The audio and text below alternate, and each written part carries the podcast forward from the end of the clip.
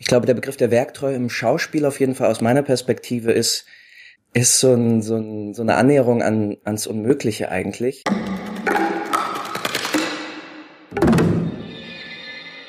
Herzlich willkommen zu Foyerfunk, einem Podcast der Hochschule für Musik und Darstellende Kunst Frankfurt.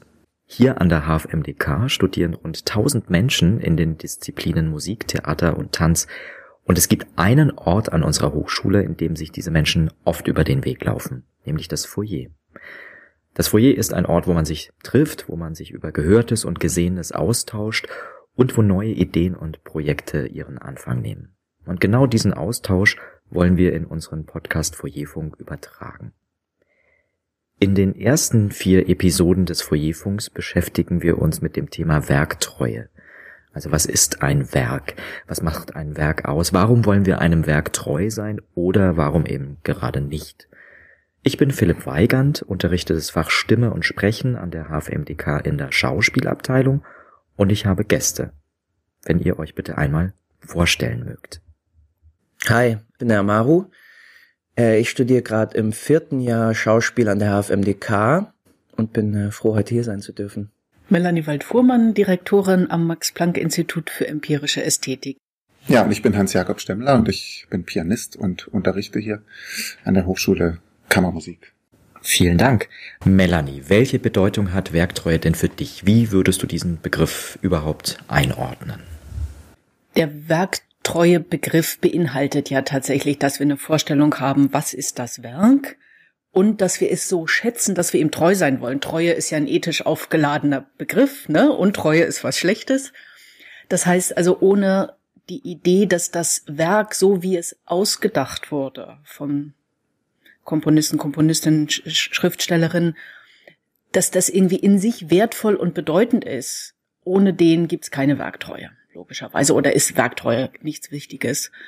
Und da nun die meisten Werke, mit denen wir uns beschäftigen, historische Werke sind aus anderen Zeiten und Kontexten, inkludiert Werktreue irgendwie schon, dass man sich natürlich mit den historischen Umständen, den damaligen Produktionsbedingungen und so weiter und so fort auseinandersetzt.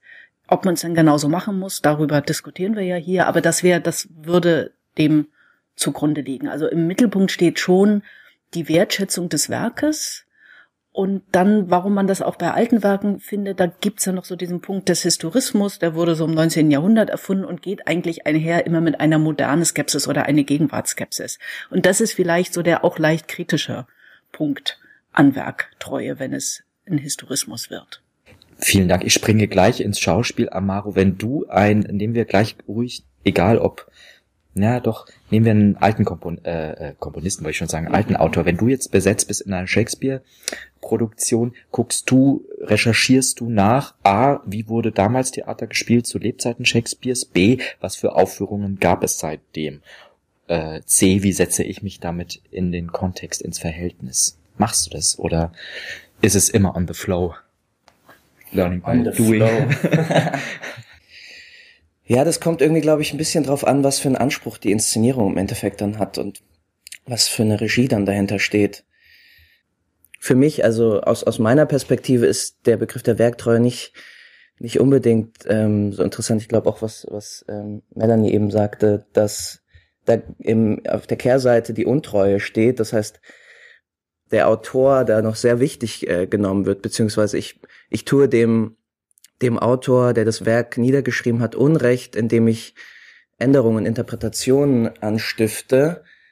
Aber für mich wird es eigentlich erst spannend, wenn, ähm, wenn der Kern einer, eines Werkes quasi rausgearbeitet wird. Mir fällt es ein, bis zu einer Überspitzung, zum Beispiel einer Aufführung von den, in den Münchner Kammerspielen letztes Jahr, jetzt habe ich leider die Regie vergessen, wo ein Vier-Frauen-Ensemble Schillers Räuber gespielt hat, meistens nackt und eigentlich von dem Ursprungstext nur noch Fetzen übrig geblieben sind.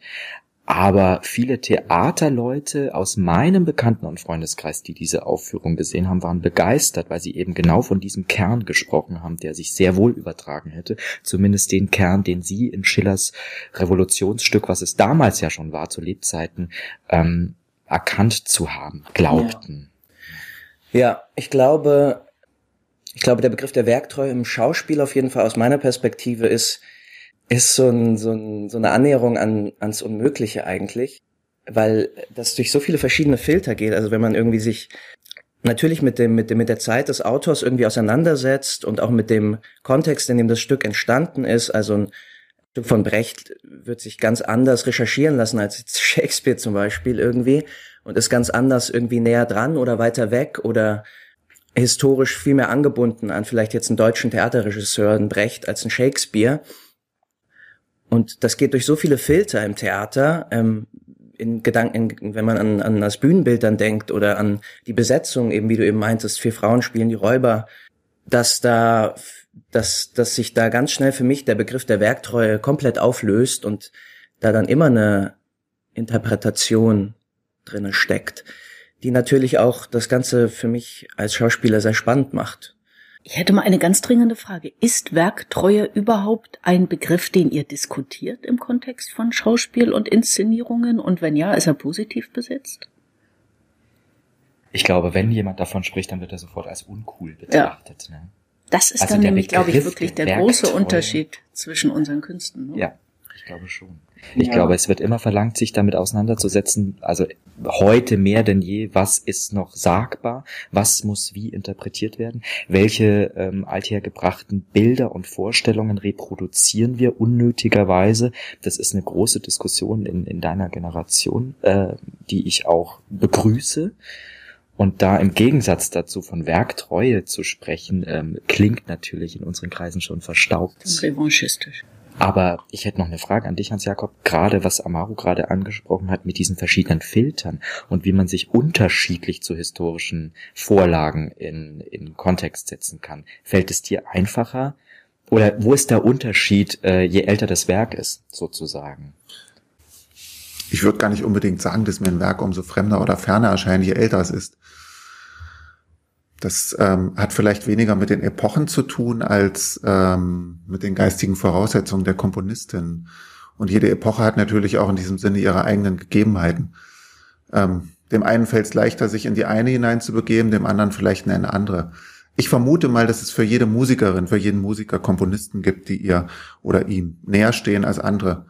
Und eben, also zur Werktreue gehört ja nicht nur die Entschlüsselung der Noten hat Amaru vorhin auch schon ähm, in Bezug auf, aus, äh, auf Autorinnen aus der Theaterkunst gesagt.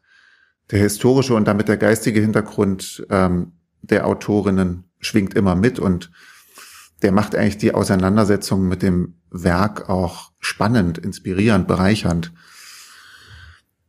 Ja, ich will nochmal zurückkommen auf ähm, einen Satz, der vorhin fiel.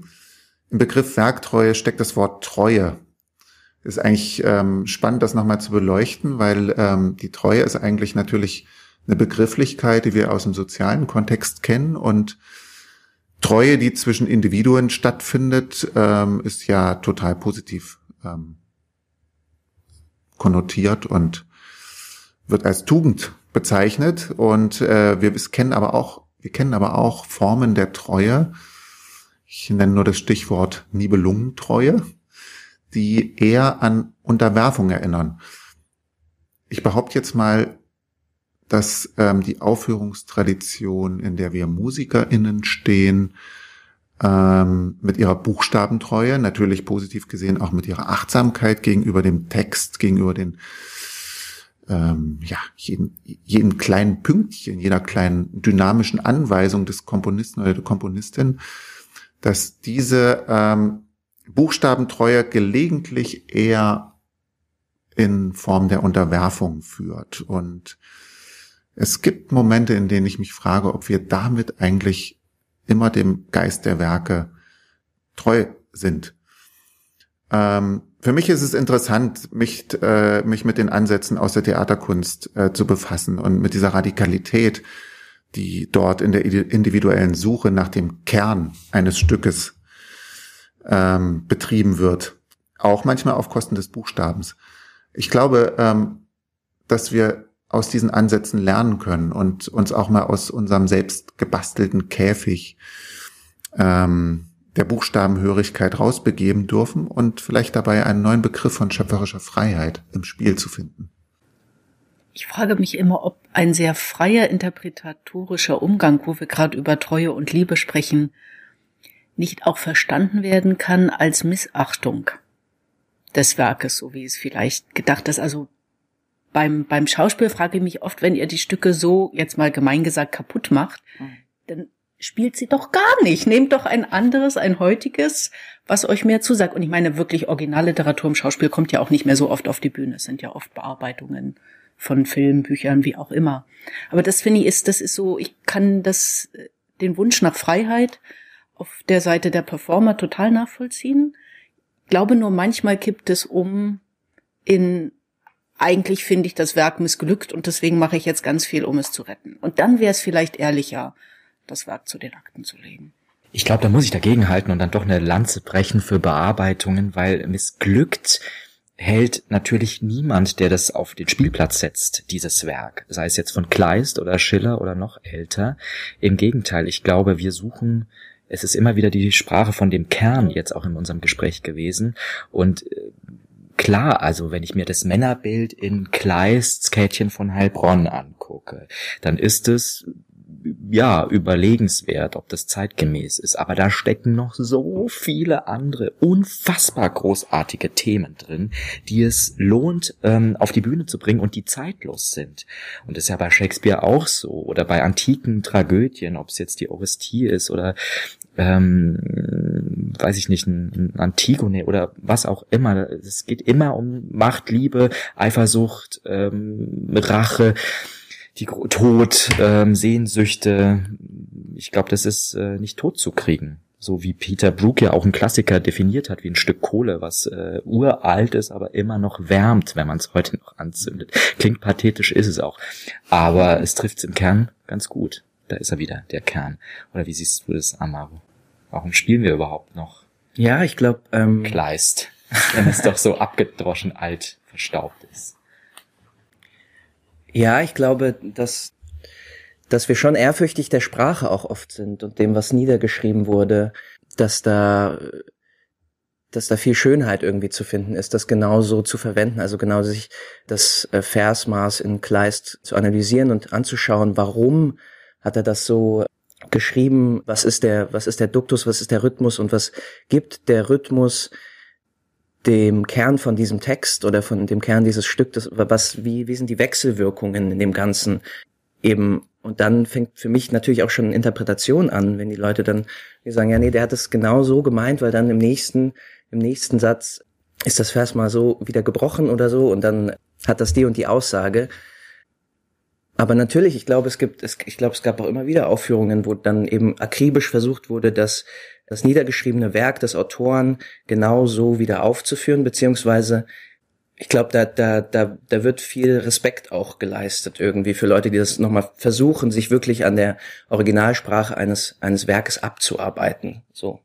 Für mich als, als Schauspieler ist dann so, wem, wem bin ich in dem Moment treu, dem, dem Autor oder dem, oder dem Kern dieses Werkes, dem, der Message, die hinter so einem Werk steht, und da wäre für mich auf jeden Fall ganz klar, irgendwie so, solange ich den Kern irgendwie für mich rausarbeiten kann, tue ich auch dem Autor irgendwie nicht Unrecht. So. Und gerade möchte ich hinzufügen, auch aus meinem Fach heraus, der Sprecherziehung ist Kleist natürlich der Musik. Also es gibt fast nichts, was man besser vergleichen könnte, weil Kleist schreibt Partituren. Das ist Musik, was er kommt die er komponiert hat. Und erst wenn man diesen Rhythmen, diesen, diesen Reimen und Rhythmen, es ist wirklich extrem rhythmisch komponiert nahezu, erst wenn man die begriffen hat für sich durch den ganzen Körper, quasi ähm, erspürt hat, erst dann kann man da drauf surfen, wie auf einer Welle. Und das ist ein wunderschönes Gefühl, finde ich. Aber da treffen sich unsere beiden Künste, glaube ich, extrem. Und dann ist nur die Frage, welche Inhalte verwendet man noch und was schmeißt man raus oder welche Schwerpunkte legt man. Und da sind wir natürlich ähm, wahrscheinlich freier als die Musik. Denn Hans Jakob, du hast gerade den Begriff des Käfigs wirklich verwendet. Ähm, wo sind denn die Momente, wo du den sprengst? Oder gibt es die gar nicht? Also ich finde das eigentlich äh, sehr spannend. Vorhin, vorhin war schon die Rede von Schillers Räubern im Münchner Kammerspiel, ja. was ein Revolutionsstück war. Wir haben natürlich äh, Schillers Zeitgenossen Beethoven, den wir rauf und runter spielen und der der revolutionär im, im Grunde genommen am Anfang des 19. Jahrhunderts war und die Türen weit aufgestoßen hat. Die Metapher wird immer gern verwendet. Und zugleich sozusagen diese Freiheit aber nicht an den Interpreten weitergeben wollte. Also er war eigentlich vielleicht der Erste, der einen Begriff von Werktreue eingefordert hat, sozusagen eigentlich im Grunde genommen ein Treue, ein Treueverständnis gefordert hat von, von ähm, Interpreten, das eigentlich was Untertanenhaftes hat. Also auf ihn zurückzuführen ist äh, zum Beispiel die unselige, manchmal auch nützliche Erfindung des Metronoms. er ging zu seinem Freund Mäzel und äh, bat ihn, eine Maschine zu erfinden, mit der man eben das Zeitmaß exakt messen kann. Und als das äh, die Maschine erfunden war, hat er nichts Eiligeres zu tun gehabt, als auf eigene Kosten Bücher drucken zu lassen, in denen für alle bisher von ihm komponierten Werke die richtigen Metronomzahlen drin standen. Auf das ähm, kein Musiker jemals wieder auf die Idee käme, es im falschen Tempo zu spielen und sei es auch nur in kleinsten Abweichungen.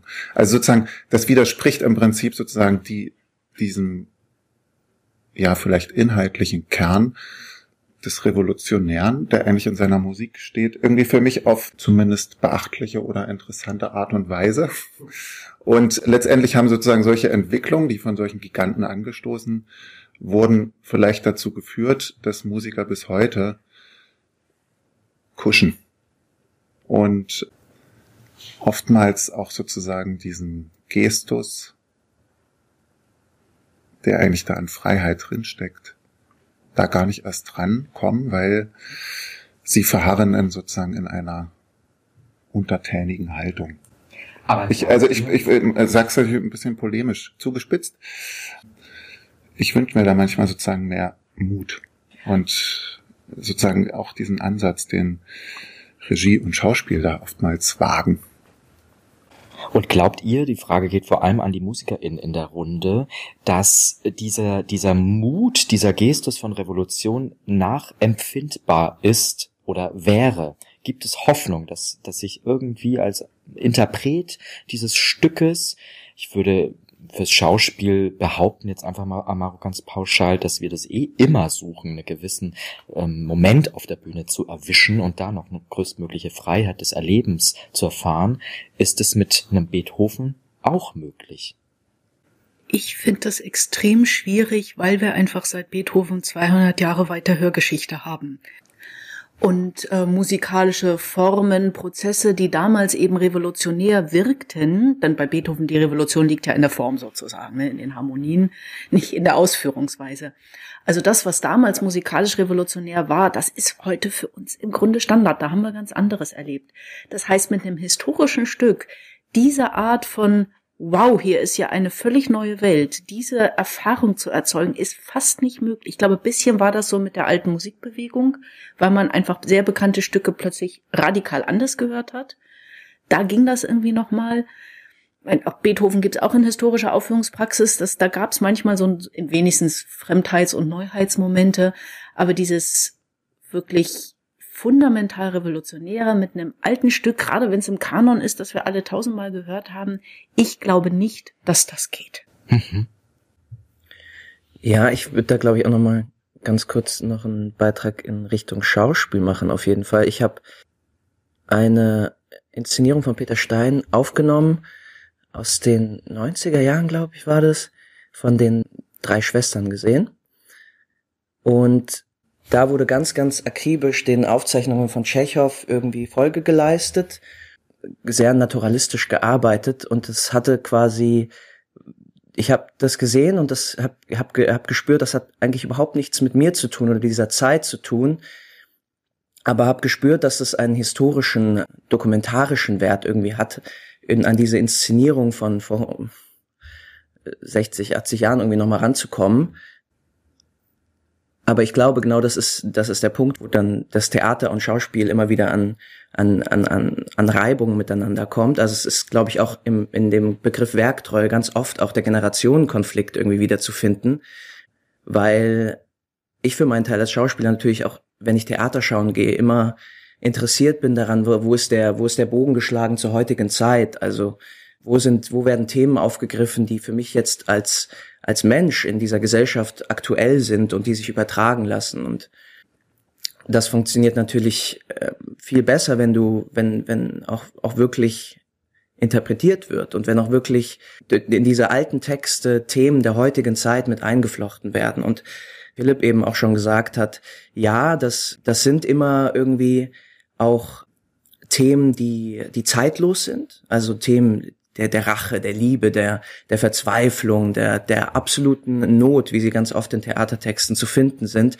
Aber die Perspektive des Autors und damit auch die Werktreue sind immer eine extrem jetzt auch im, im irgendwie im Theaterkanon, ich weiß nicht, wie es in der Musik ist, aber eine extrem männlich behaftete und extrem weiße Perspektive auch, weil wir auch im, im deutschen Theater noch sehr, ja, verliebt sind in die alten, äh, in die alten Autoren und die sehr, sehr hochhalten.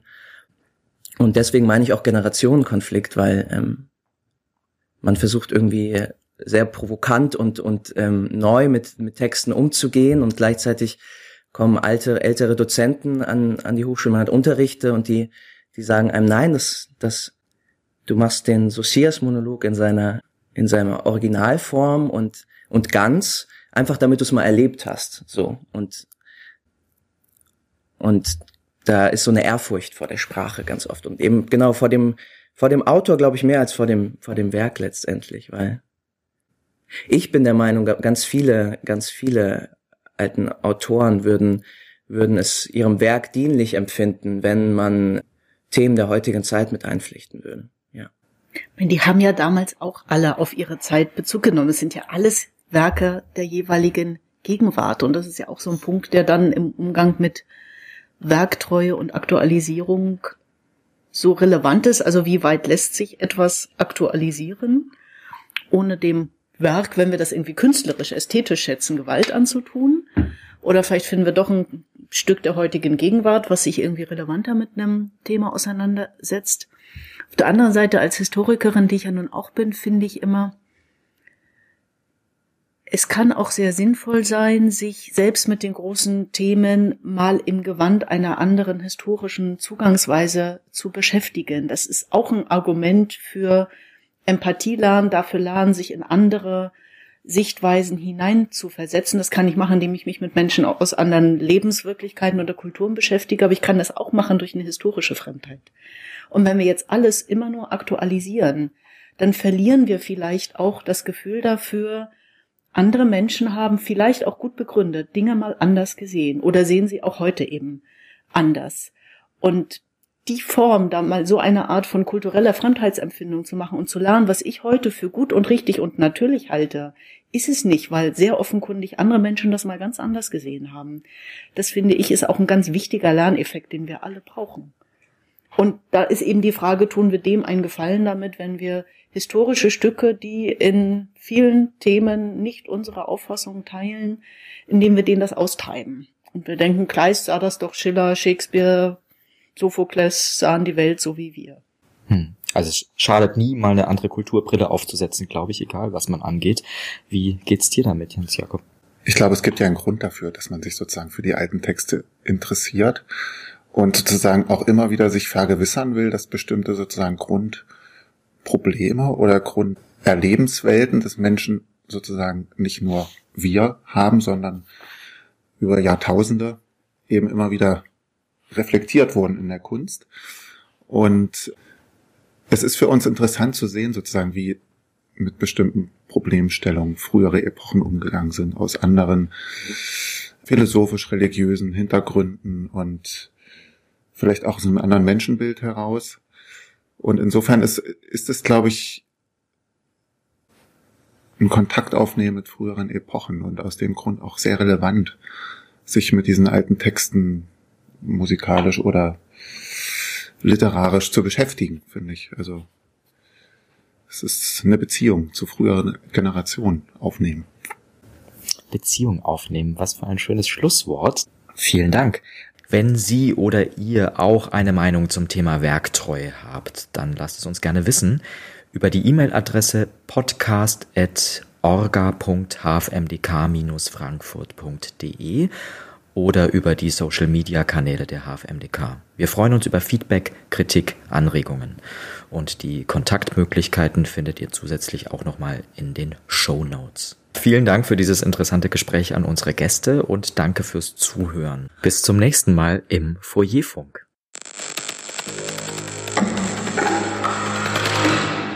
Foyerfunk ist ein Podcast der Hochschule für Musik und Darstellende Kunst Frankfurt. GesprächsteilnehmerInnen waren Melanie Wald-Fuhrmann, Amaru Albankandu, Hans-Jakob Stemmler und Philipp Weigand. In der Redaktion saßen Lukas Fels, Lorna Lüers, Hans-Jakob Stemmler, Philipp Weigand David Schmidt. Verantwortlich für Technik und Produktion zeichnete sich David Schmidt. Für die musikalische Umrahmung danken wir Orm Finnendahl.